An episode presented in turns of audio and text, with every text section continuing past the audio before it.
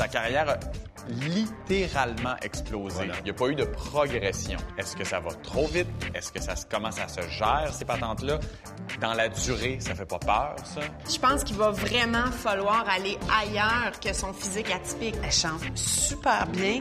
Elle est super décomplexée. Oui, vraiment. ça va être notre Bolduc au grand écran. On va Oui, la. Bolduc. Ah oui. Elle turlute, elle danse.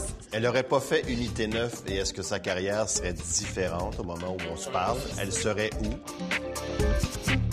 Je sais que quand on pense Jeff Fillion, on pense à beaucoup, beaucoup de ces dérapages des années 2000. OK? Mais à la base, ça reste une personnalité de radio qui est fascinante à écouter. Là. Il est très habile, Jeff Il, Fillion. il- il est habile, puis je pense, je pense qu'il y a une colère qui ne l'habite plus, Ouais. comme, comme nous tous qui vieillissons. Ce qui est devenu Jeff Fillion, c'est le fruit d'une punition ou d'une maturité professionnelle? C'est bon comme question, ça, par exemple. On a une féministe cette semaine. Ah, c'est une idéaliste. Non, mais elle se, elle se Elle se dit dit féministe. Ouais. Mais elle préfère se dire idéaliste. C'est Sophie Brochu qui est à la tête de Gaz Métro. C'est Listerio qui a fait beaucoup parler d'elle avec sa déclaration de « je ne suis pas une féministe ». Je trouve qu'elle peut pas s'en sortir, Listerio, là-dedans. Je me demande comment Sophie Brochu est capable de, de- de- de rationaliser ça, parce que si c'est parce qu'elle a une méconnaissance de la cause féministe aujourd'hui ou du féminisme aujourd'hui, ben qu'est-ce qu'elle fait à condition féminine? Je t'écoute, tu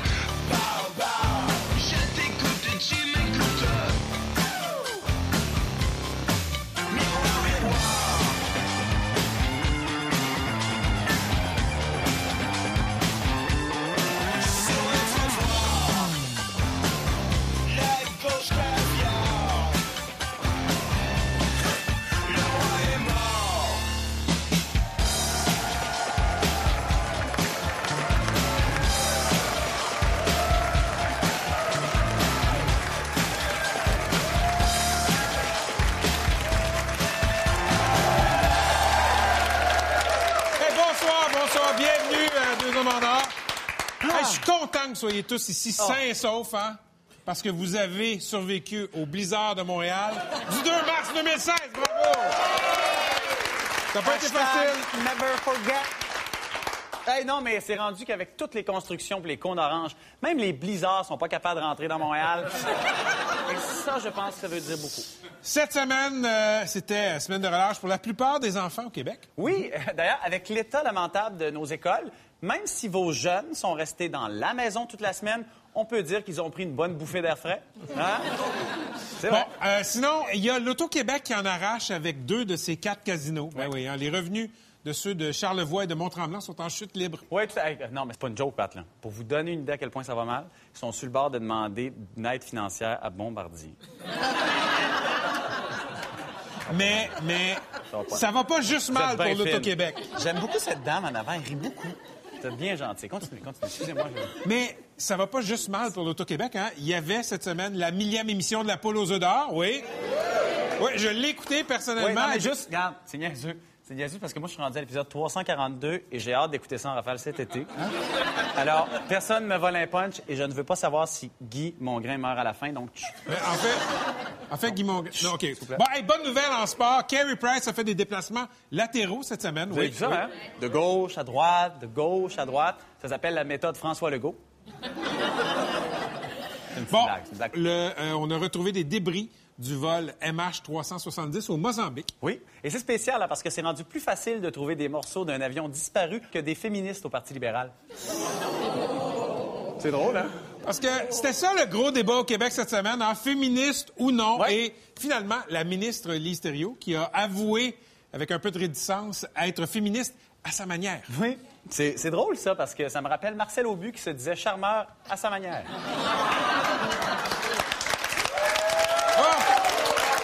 Ce soir, à Deux Hommes c'est une des rares femmes PDG de grandes compagnies au Québec. On va lui demander si elle est féministe.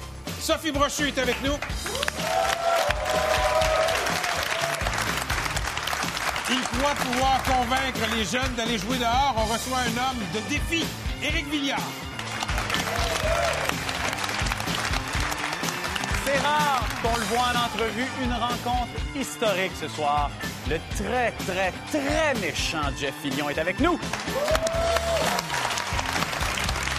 Est-ce qu'on aura droit à la fouille à nu, la très talentueuse comédienne d'Unité 9, Debbie Lynch White, en trip à 3?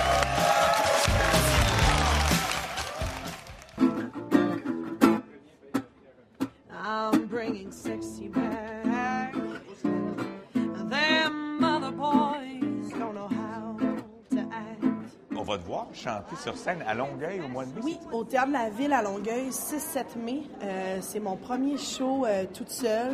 Dirty babe, you see these shackles, baby, I'm your slave. J'aime ça chanter, j'ai le goût de chanter plus. Puis là, ça est arrivé, je fais hey, qu'est-ce que t'as à perdre? Fait que je me suis lancée là-dedans. C'était nervant. C'est dans deux mois, là. Fait que c'est il y a un petit stress, mais, euh, mais j'ai bien hâte. Come here, girl, go ahead, be gone to the back, go ahead, be with it. VIP, go ahead, be with it. Drinks on me, go ahead, be. Quand il a fait la page couverture du magazine Jeux, on l'a interrogé sur son physique atypique, ce qu'elle disait par rapport à ça. Je suis capable d'interpréter des personnages tout à fait différents. Là, elle parle de son physique, évidemment. Puis elle dit pourquoi Roméo et Juliette, ça serait pas un noir et une grosse? Et là, elle se retrouve cet été à jouer dans Roméo et Juliette. Mais c'est elle qui fait Juliette, Juliette. elle fait la, fait la nourrice. Mais donc, la diversité, donc, c'est pas juste une question de couleur ou d'ethnie, c'est aussi une question de Oui. physique? Je t'écoute, tu m'écoutes.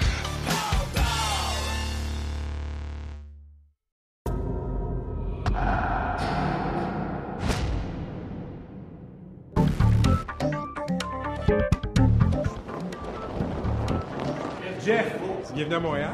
Écoute, je suis un peu déçu parce que j'ai ta face n'est pas sur le camion. OK, OK. Ben, merci d'être venu au show. On va te maquiller puis on va faire une entrevue. Ouais. Tu viens de faire deux heures et demie d'auto pour venir rencontrer Pat Lagacé. T'es motivé? Ouais, mais c'est un bon gars, c'est mon gauchiste préféré.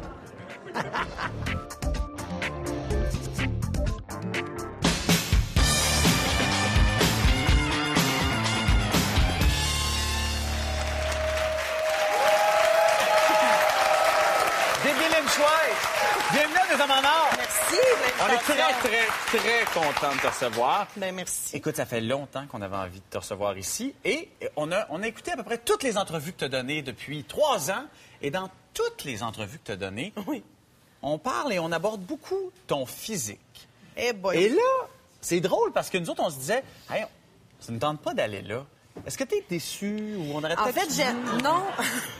Euh, non, en fait, j'étais très contente euh, parce que euh, ces temps-ci, je refuse beaucoup d'entrevues qui, par- qui veulent parler de corps atypique ou de ci ou de, de tout ça parce que j'ai quand même l'impression qu'après trois ans, j'ai fait le tour du jardin. C'est beau. J'ai dit un peu, tu sais, les gens savent c'est quoi mon point de vue là-dessus. Ouais. Puis oui, on- oui, c'est pertinent d'en parler parce que ben il y a des gens à qui ça fait du bien, il y a des gens Ben, que ça. aide. J'ai T'inspires des reçu, oui, j'ai reçu des témoignages tellement touchants sur euh, sur les réseaux sociaux. Des, je veux dire, j'étais allée prendre un café avec une jeune fille de 16 ans il y a pas longtemps que qui avait déjà eu des, des idées suicidaires, tu sais. Puis elle, elle m'a dit t'es mon idole, puis tu sais tu m'as aidé. Fait Mais comment ça arrive, ça, une rencontre comme ça avec une jeune fille de 16 ans qui, Mais qui sa veut mère, sa mère m'a écrit, puis elle m'a parlé de sa fille, puis elle m'a dit t'es son idole, puis elle a eu des, une passe difficile, tout ça, puis là j'ai pensé à ça, tout ça, puis j'en jasais avec ma blonde, puis là ma blonde a fait, tu sais, va, va prendre un café avec, je fais ben oui, tu sais. Fait que je j'étais allée j'y ai écrit à la jeune fille, puis on est allé prendre un café, puis on a jasé, puis elle va super bien, elle va vraiment Ouais. mieux, tout ça. Mais tu sais, oui, pour ces gens-là, Ouais. il, il faut en parler, mais tu sais, essayons, mettons, d'être originaux, peut-être d'en trouver d'autres angles Ouais. Ouais. ou, euh, tu sais, en parler différemment parce que... Ou d'autres personnes qui pourraient témoigner aussi. Tu Oui, t'es pas, pas la porte-parole officielle. là. Non, mais exact. Puis en fait, pour ma part, j'ai l'impression que j'ai un peu fait le tour du jardin, puis que les gens, les gens savent, savent comment je suis, Exact. savent tout ça. Fait que, voilà. Bonne nez. Ben oui.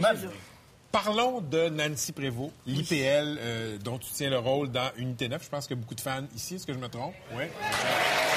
Voilà. C'est...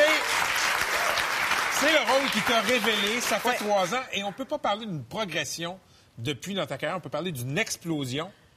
Des fois, tu te dis-tu que c'est allé trop vite? Euh, je me, j'ai pas l'impression que c'est allé trop vite.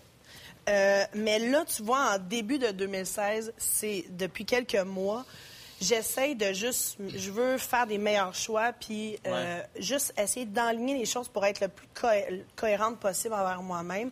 Ça a été, 2015 a été une grosse année. J'ai eu, tu sais, je veux dire, j'adore mon métier, mais à la fin de 2015, j'étais fatiguée, tu sais. C'est- beaucoup en même temps. Tu sais, moi, j'ai étudié pour être une comédienne. Ouais. Puis on ne on fait pas une école de théâtre pour être une vedette. Tu comprends? Ça vient avec, puis t'apprends à le gérer. T'apprends à, tu sais, OK, on se fait, on- on- tout d'un coup, on t'arrête un peu partout, tout ça. Puis évidemment qu'on aime ça, on aime, j'aime ça, j'aime ça, jaser avec le monde, j'aime les gens. Euh, mais des fois, c'est- quand même beaucoup d'un coup. Puis une T9, ça a été tu sais, Ben. une, une série qui, est- qui a été écoutée Ben, énormément. ça, Fait que ça a été un peu un espèce de petit raz de marée. Puis, je veux commencer 2016 en, en apprenant à dire non. Ben, écoute, apprendre à dire non. On t'a vu beaucoup et partout dans les dernières années. On t'a vu, écoute, je vais en nommer, là, Silence, on joue, euh, La guerre des clans, t'as été à Mesmer, t'as été excellente au dieu de la danse. Et, euh, non, non, mais, non, mais on va clairer, on va clairer sur invitation aussi. Guidoune! Et, non, mais pendant trois ans, on t'a vu vraiment partout. Et je me demande, est-ce que tu es plus entertainer que comédienne? Parce que tu es une grande entertainer aussi. Oui, mais j'adore ça. Tu sais, moi, je veux dire, je suis intense en vie. Ouais, c'est ça, là. Tu me mets le piton à on, il est à on longtemps. OK. tu sais.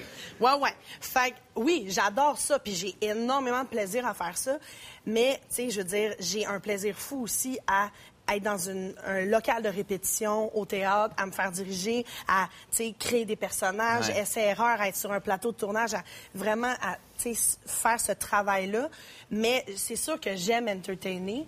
Après ça, tu sais, justement, je veux juste comme, tu sais, c'est de faire des bons choix, puis de, tu sais, de, justement, d'apprendre à dire non, parce que j'aime mieux personnellement donner de la qualité, puis continuer de donner de la qualité que de la quantité. Ouais. Parce que je me suis posé la question à un moment donné en 2015. Tu sais, quand t'es comme à quatre shows télé différents en même temps, nous, on le sait pas ça, on n'a Oh pas oui, de pouvoir sauf qu'à un là-dessus. moment donné, c'est diffusé. Là, un moment donné, tu vois, là, tu vois le lundi, tu fais, ah mon Dieu, j'étais à quatre places en même temps, mon Dieu, je vais, je vais tanner le monde. Et fait il y a tout ce- c'est, c'est juste ça, là, que Oh j'apprends à jauger, je te Ce qu'on dirais. appelle l'over-exposure. Ouais, moi, ça me tente pas de, ça me tente pas de, de tanner le monde, tu sais. Fait on, que- on a appris, a un an à peu près, que tu allais avoir le rôle de la Bolduc. Oui. Et là, écoute, tu as appris à surlutter, Oui. right? Ah, tu sais, un extrait? Ben, juste une petite affaire de rien, 30 secondes. Tadlidoum, Ok. diptoum, damlidoum, Ah, ben, tu vois, bon, tu t'es énormément amélioré dans un an. Ben oui, Hey, regarde, t'as- appris- à jouer du violon. Moi, il y a un an, je parlais pas.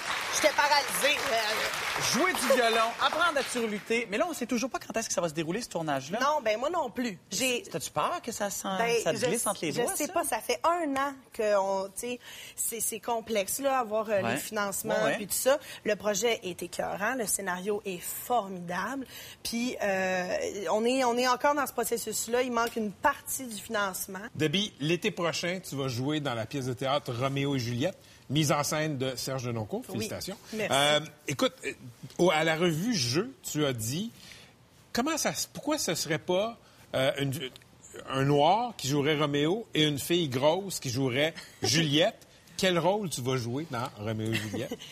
Pas Roméo ni Ah! Juliette, Oui, contre toute attente, mais euh, non, je fais la nourrice. OK? Ouais, la, de la nourrice de Juliette. C'est toi qui as check. Oui, c'est moi qui achète. Mais les nourrices, dans ce temps-là, euh, avaient vraiment une relation pr- pratiquement maternelle avec, euh, avec la je- les jeunes qui, qui gardaient. Tu sais, je veux dire, la nourrice dans Roméo et Juliette a carrément déjà allaité Juliette. Est-ce qu'on serait prêt au Québec, pas de farce, parce que c'est une question intéressante que tu soulèves là, pour un Roméo atypique noir et une Juliette atypique ronde? Ben oui. On est-tu là? Ben oui, oui, oui, on est là. Moi, je, je, je- j'impose qu'on soit là, en fait. Parce que, parce que malgré tout, c'est encore une petite comédienne menue qui va jouer Juliette. Oui, mais tu sais, c'est vrai que je veux dire, des fois, il y, a des, euh, il y a des conventions reliées à une époque, reliées à, à- à un contexte historique, à tout ça. Tu sais, c'est tout dépendant de comment on veut monter le show, si on veut le monter vraiment tel quel et tout ça. Mais en fait, moi, je dis juste, essayons-le. Tu sais, explorons-le. Peut-être que ce sera pas bon, peut-être qu'on peut-être que ça va être bizarre, mais peut-être que ça va nous amener ailleurs, tu sais. Peut-être que, tu sais, justement, tu sais, je veux dire, les filles rondes, c'est pas des jeunes premières, mais de par le casting, de par le physique, mais je veux dire, on en vit des histoires d'amour. On, on peut être de, de belles amoureuses, tu sais. De, fait de, de juste essayer de, de, de tu sais, think outside the box Ouais. un peu, là, tu sais, de... Essayons-le, en fait. Tu sais, Puis je sens quand même qu'il y a du progrès de plus en plus. Je trouve qu'il y a quand même, lentement mais sûrement, un peu plus de prise de risque à ce niveau-là, dans notre télé, dans tout ça, mais, tu sais, je veux dire, il y a encore de la place. Encore un peu prudent. Ben oui, parce que je veux dire, tu sais, ce- qu'on, je pense que ce que les gens veulent voir dans la télévision, c'est le reflet de ce que nous sommes, c'est le reflet de notre société, c'est le reflet de, des gens qu'on voit dans la rue. Puis, il y a encore un chemin à faire. Ben, écoute, euh, Déby, en attendant de te voir en tant que Juliette ou Roméo, là, c'est ton choix, euh, on te regarde dans Unité 9 et mon Dieu qu'on te remercie d'être venu nous voir. Hey, plaisir, merci à beaucoup. vous. Merci énormément. Merci.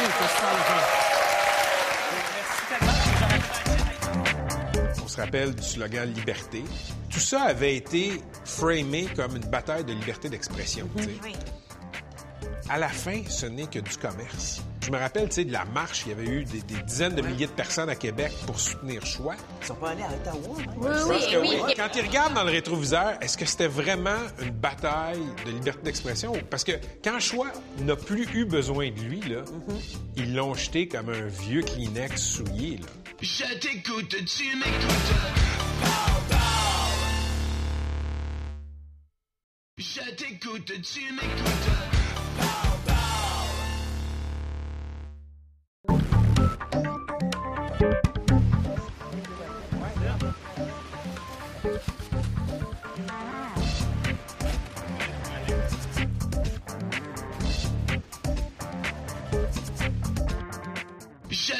Tu m'écoutes.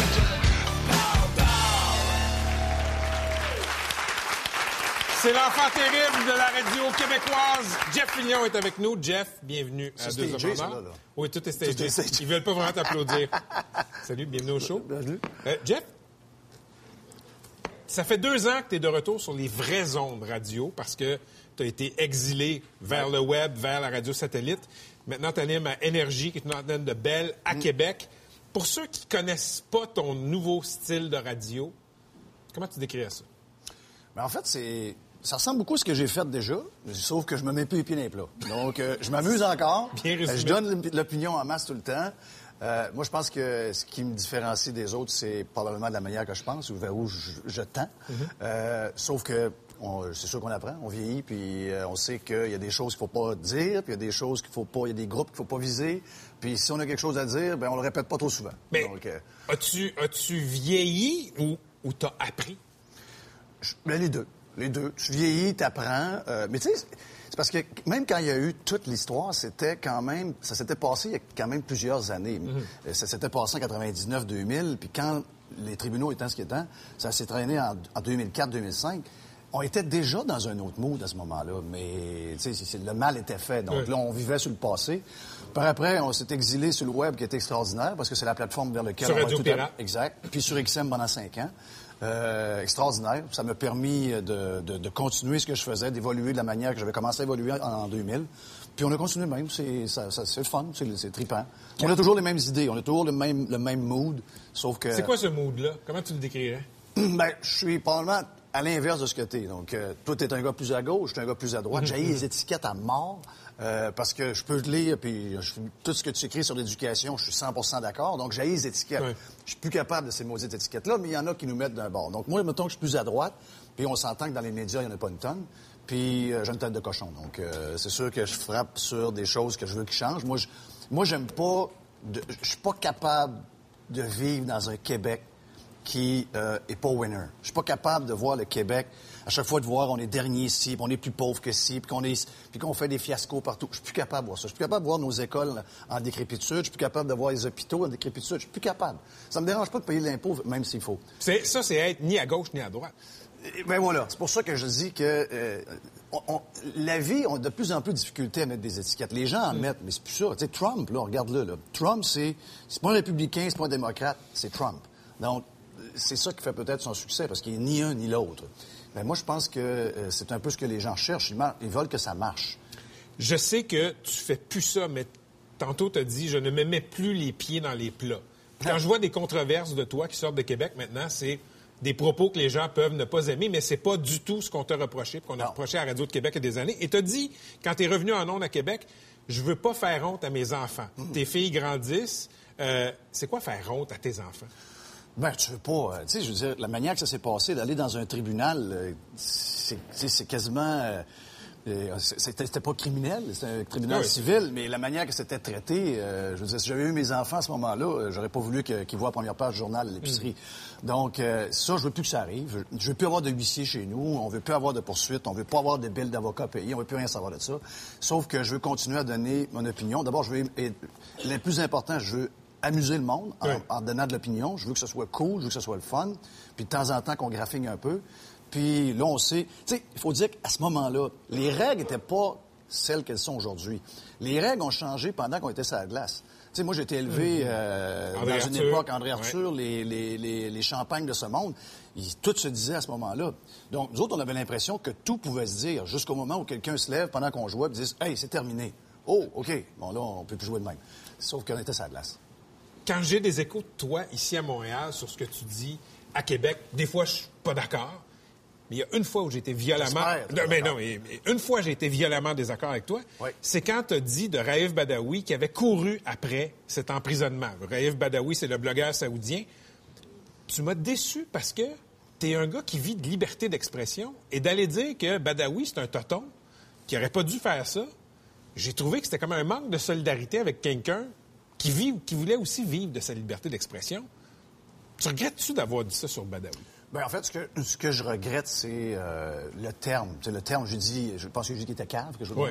Donc, ça, ça a l'air que ça, ça a dérangé bien gros, mais moi, Mais au- disais, au-delà de l'épithète, Oui. au-delà de l'épithète, j'ai été surpris que tu pas une solidarité naturelle avec ce gars-là. ben, j'en ai une, sauf que tu peux pas te surprendre. Non, non, mais tu peux pas te surprendre si tu vas en Arabie Saoudite ou encore dans n'importe quel, même les plus, les plus avancés à côté. Tu vas à Qatar, tu vas, euh, tu peux aller à Dubaï, Bahreïn, tu peux aller à. Bahreïn. Peu importe. Si tu transgresses certaines choses qui sont claires pour tout le monde, faut que tu sois capable d'en payer le prix. Euh, moi, je veux dire, que ce gars-là fasse des choses sur le web, puis qu'il nous réveille tout le monde, puis qu'il nous dise qu'il faut faire quelque chose pour l'Arabie saoudite, il faut virer le, le- le- le- pouvoir de bord, puis changer les, les valeurs, pas de problème. Mais de y aller, puis après ça, d'être surpris des conséquences, lui qui doit les connaître plus que nous autres, il, il vient de là, ça, ça m'a surpris. Je me suis dit, ben, il s'attendait à quoi? À quoi ça sert que tu dises ça à ce moment-là? Tu sais, que tu dises en nombre, euh, bon, il a couru après, c'est un toton, etc. Sais-tu sais-tu que des fois, il y a un esprit de contradiction qui prend Non. le dessus sur toi? Non, ça, c'est arrivé parce que euh, moi, au départ, ce que je dis, c'est qu'on s'est servi de Badawi pour, encore une fois, cracher sur Harper. La presse, pas le journal, les médias en général, il y avait un but, c'est clair, il fallait éliminer Harper. Toutes les occasions étaient bonnes pour essayer de relier Harper avec qui que ce soit. La preuve, il est encore là, Badawi. Mais là, depuis que Trudeau est là, plus personne ne parle de Badawi. Le gouvernement Trudeau est pas plus chaud à l'idée de faire des représentations devant Du l'Arabie saoudite. Stéphane Dion dit une fois, oh, on s'en occupé, ça a fini, terminé. Donc, moi, c'était plus ça qui m'énerve. mais ça, Jeff, c'est pas de la faute à Badawi en même temps. Sérieusement, moi, j'ai été étonné de voir que tu montrais pas de solidarité avec ce gars-là. Ce que tu as choisi de dire, Ben, c'est pas c'est solidaire. peut-être, c'est peut-être comme ça que ça a tourné. Je pas, pas de solidarité. Voyons, il n'y a pas personne qui peut. On veut, on veut, on veut pas que ça arrive à personne, ce genre de traitement-là. À Québec, tu es un des. OK, tantôt, tu as dit. J'aime pas les étiquettes, mais bon, disons, pour, pour les besoins de la, de la- de la cause, là, on va dire que tu es plus à droite, OK? On s'entend là-dessus. La radio de Québec est souvent plus à droite, plus conservatrice, plus, euh, disons, soucieuse de la façon dont l'argent des taxes est dépensé. Pourtant, tu es un des seuls à Québec qui s'est élevé contre l'idée de financer un amphithéâtre avec les fonds publics. Comment ça se fait que tout le monde a renié ses principes à peu près, mais pas toi? Ben, je, je dis pas que euh, je dis pas que tout le monde a, a- a profité de cette chaise-là, qui était une chaise intéressante. Tu sais, quand tu as vu que la- la- le discours de droite, il était un discours euh, qui pouvait amener des codes d'écoute, il y en a certains qui ont utilisé ce discours-là, qui se sont transformés. Il y en a qui sont vrais, il y en a que je sais pas lequel, Ouais, puis je veux pas faire le tour de ça, c'est pas, pas mon but. Sauf que c'est sûr qu'ils ont été testés là, là. C'est sûr qu'ils ont été déchirés entre leurs émotions, euh, d'aimer les Nordiques puis de revoir les Nordiques.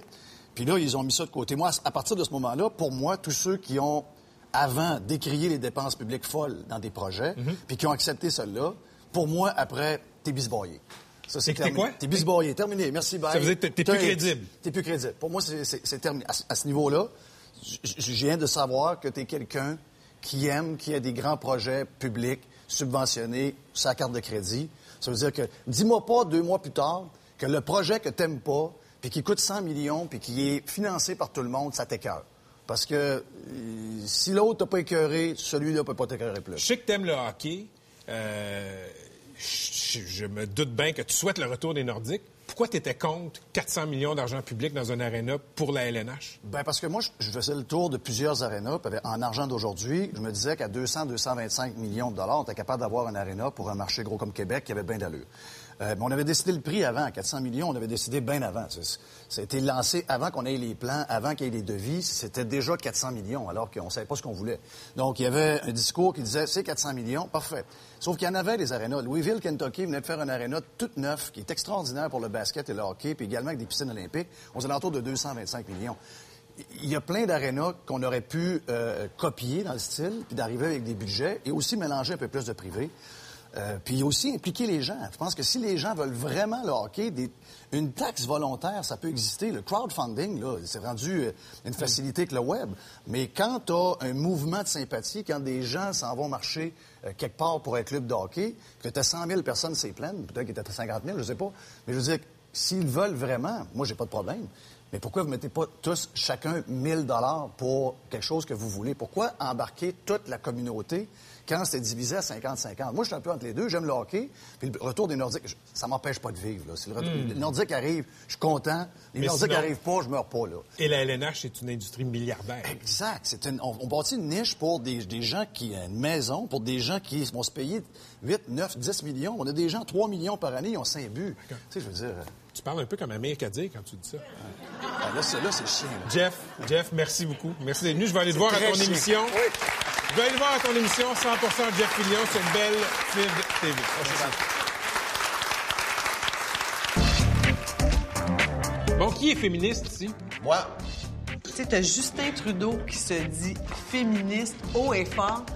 Puis là, t'as Lise Thériault et Stéphanie Vallée qui disent ne pas s'identifier Oui, comme féministe. Ça fait mal. Madame- Puis Madame Brochu, est-ce qu'elle est exemplaire dans son entreprise? C'est-à-dire qu'à la direction de Gaz Métro, il y a une juste représentation de femmes dans les comités de direction? Je t'écoute, tu m'écoutes. Je t'écoute, tu m'écoutes.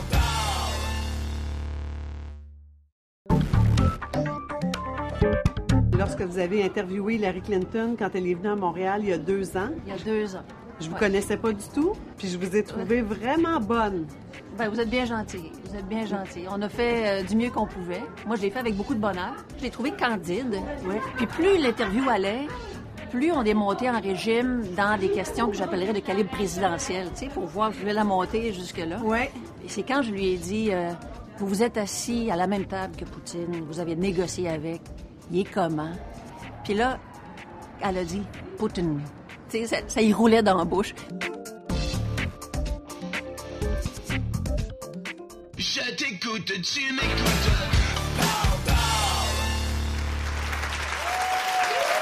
Sophie Brochu, présidente chef de la direction de Gaz Métro, merci de venir nous voir. Très content de vous recevoir des hommes en or. C'est un plaisir. Merci, de me beaucoup. recevoir. Ben, c'est, écoutez, en fait, on, on va se le dire, le, le mot, le terme féminisme est demeuré présent dans les esprits pendant la semaine. Euh, je trouvais ça important que vous veniez en parler. Vous êtes une chef d'entreprise. Vous êtes impliqué dans l'effet A qui vise à promouvoir l'ambition euh, des affaires chez les femmes. Euh, on en parlera un peu plus tard. Euh, mais on va clarifier quelque chose tout de suite en partant. Oui. Vous, là, êtes-vous féministe? Mais absolument. Ah, c'est ce que je me disais aussi. Absolument. En fait, quiconque, quiconque adhère à l'idée Ouais. Que les hommes et les femmes sont égaux et que la société, dans toutes ses sphères, Ouais. devrait refléter cette égalité-là, est féministe.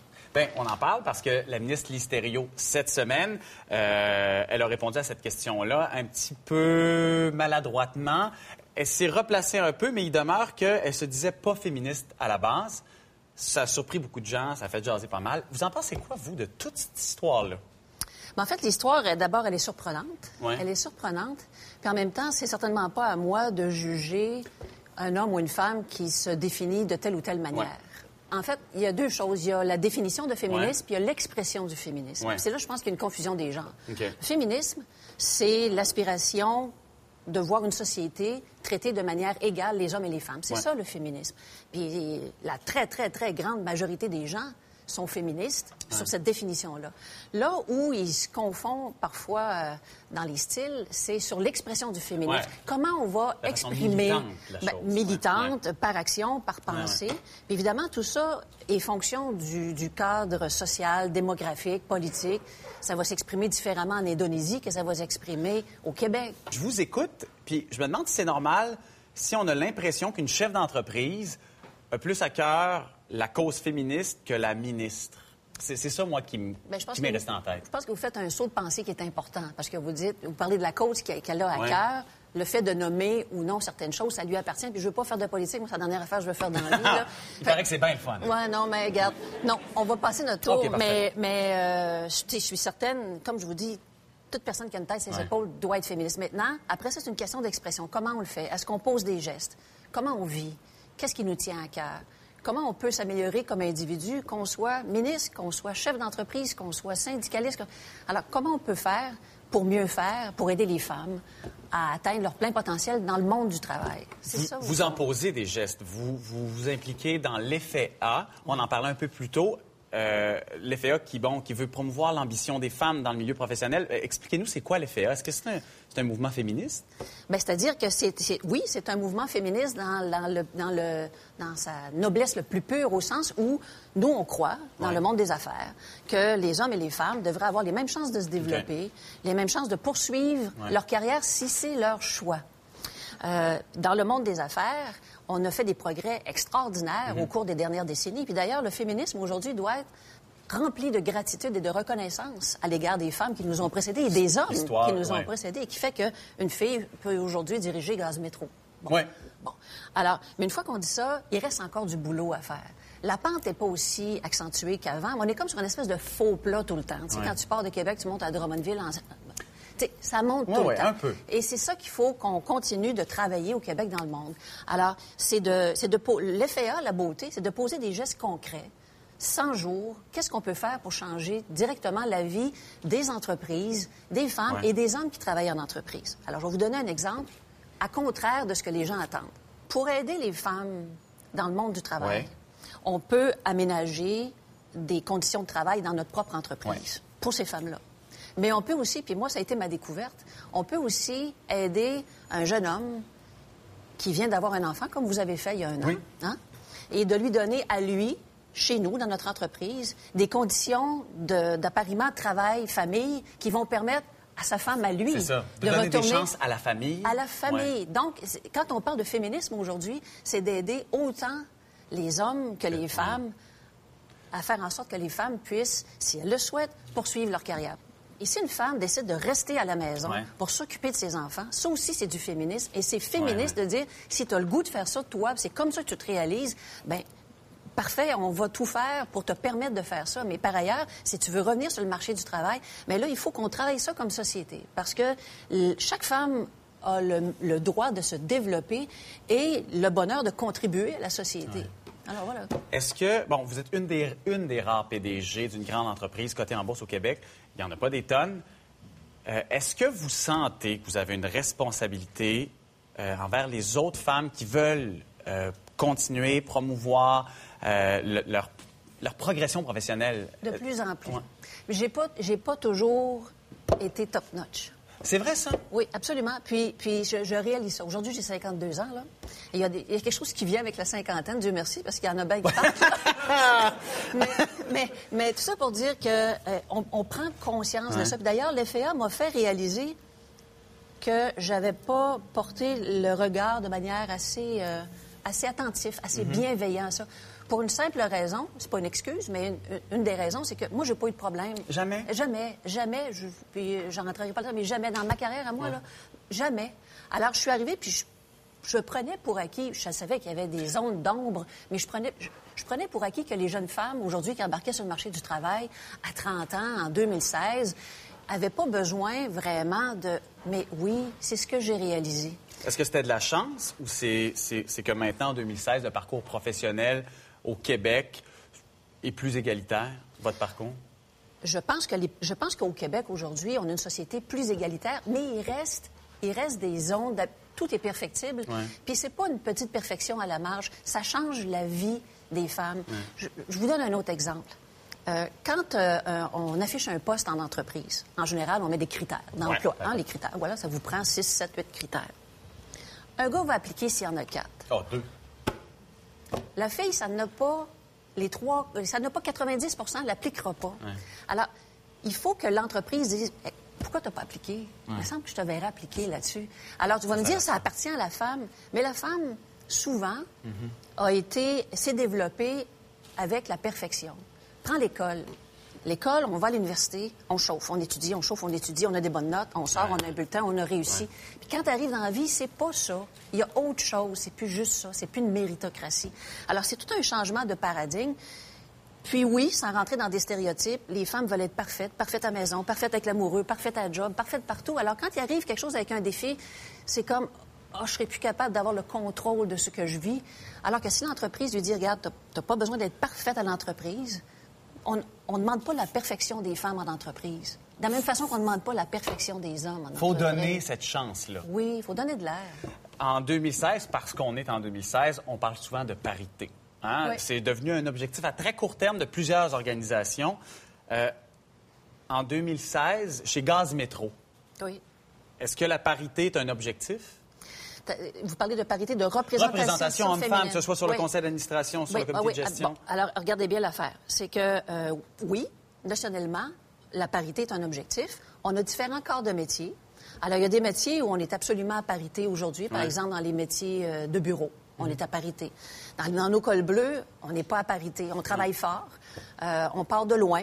Euh, on est de mieux en mieux. On a à peu près 13 ou 14% de femmes dans nos cols bleus, là. Ceux qui, qui, qui creusent dans les rues Oh, et tout, oui. là, fait qu'on peut, on peut voir. Alors, on travaille fort pour, euh, pour l'avoir. Sur notre conseil d'administration, aujourd'hui, on a quatre femmes sur 12. OK. Alors, puis notre objectif, c'est de tendre vers la parité. Mais on n'ira pas. C'est pas une question de quota. Non? Puis mais c'est de tendre vers une représentation. Puis c'est pas forcé par, par, des, par, des, par des lois ou quoi que ce soit.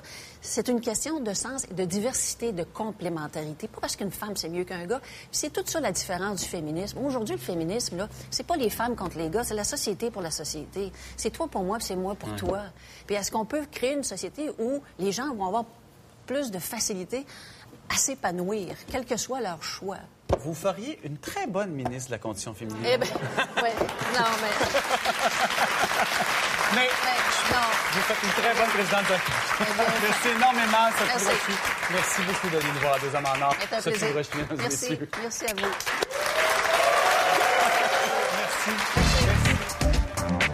On sort dehors! Non! Oui! On sort dehors. On sort dehors à soir. Oui, donc Éric Villiard qui a construit une armature pour faire un igloo facilement. Et pour, évi- pour éviter que tes enfants meurent étouffés. Quand t'es dehors, là, puis t'es petit, là, puis là, tu veux faire des forts, là, tu veux qu'il soit beau, puis il est jamais aussi beau que ce que tu voudrais qu'il soit, puis tu veux qu'il soit solide. Jamais aussi beau que celui veux- dans guerre des Tucs. Oui, puis tu veux qu'il soit fermé. Puis lui, là, il répond à un fantasme d'enfant aussi. C'est-à-dire que là, t'as t'as ton igloo parfait, là, pour aller jouer dehors.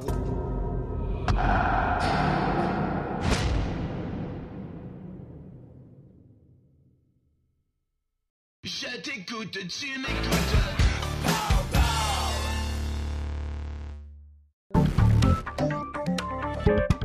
Beaucoup plus que ma formation académique, là. Les deux affaires qui m'ont le plus et qui m'aident encore le plus aujourd'hui, c'est ma, petite formation d'un an au conservatoire et ma job de waitress. J'ai fait trois ans, j'étais serveuse dans un pacini dans la cour de la fabrique à Québec pour gagner mes études universitaires. Et dans les deux cas, pour survivre, il faut que tu observes. Alors moi, quand j'arrive dans un meeting, quel qu'il soit, j'observe les gens, j'essaie de comprendre dans quel état ils sont. Et quand tu es en serveur de restaurant, c'est exactement la même chose. Le client rentre, comment je peux être à l'écoute. Puis quand t'es serveur, tu le sais, tu la paye tout de suite après. C'est la gratification instantanée. Il a aimé son repas, il a aimé son service, t'es payé là. Alors, toute ta vie, tu vis avec le désir de servir tes clients. Ça me porte, ça m'habite encore aujourd'hui.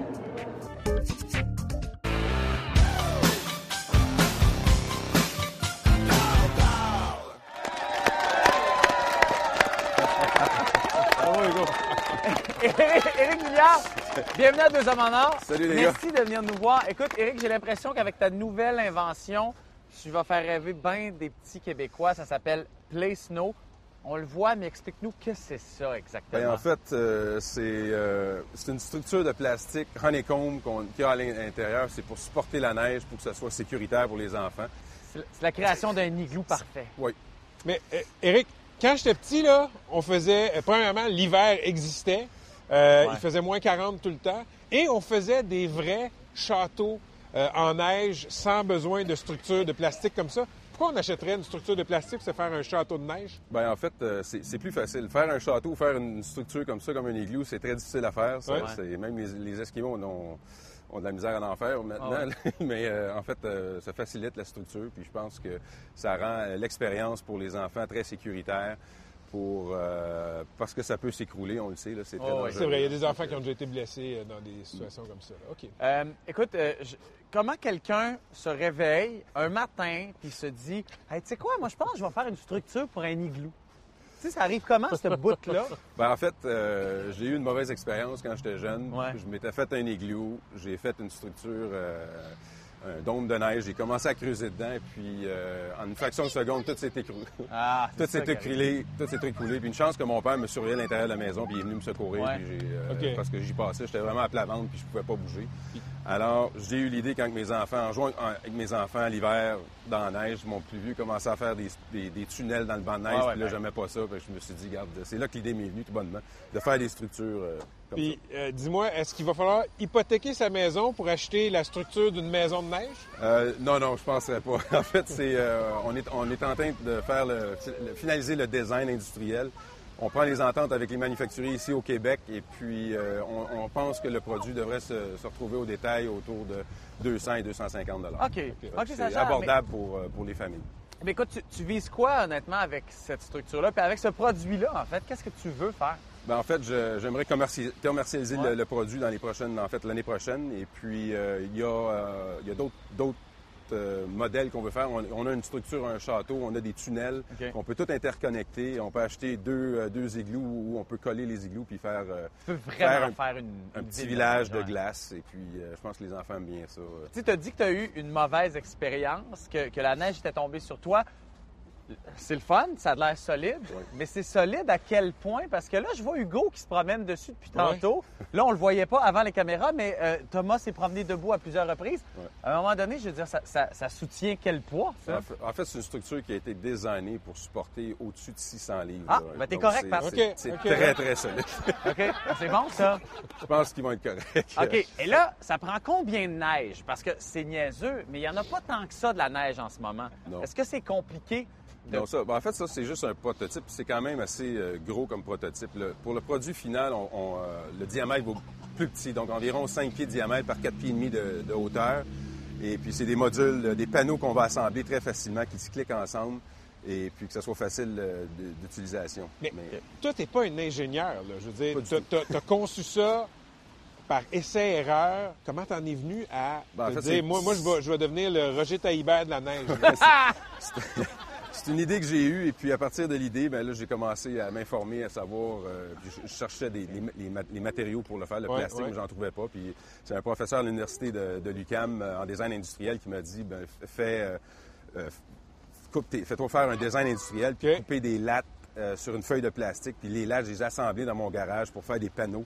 C'est comme ça que j'ai assemblé l'igloo pour vraiment savoir si ça fonctionnait, mon idée. Puis oui, effectivement, ça fonctionne. Puis je suis rendu là. J'ai une dernière question. Est-ce que c'est feng shui? Feng quoi? Feng shui, je sais pas, est-ce que c'est du bon côté du soleil? C'est niaiseux. En tout cas, il y, a- Ouais, ouais. il y a un bon feeling en dedans. Moi, j'en prendrais un. Est-ce qu'on on, peut pas se faire un feu dedans, hein? non? Pourquoi pas, mais il faudra faire un petit, euh, un petit trou. euh, Éric, ça a été vraiment très intéressant. Belle invention. Ouais, Félicitations, euh, vraiment. Donc, ça s'appelle Plesno. On te souhaite que ce soit commercialisé Merci. à grande Merci échelle. beaucoup. Merci d'être venu. Hey, Bon c'est tout pour Deux Hommes en Or. La semaine prochaine, Alexandre Despatie est avec nous, l'ancien Olympien maintenant animateur de télé. Bonne semaine.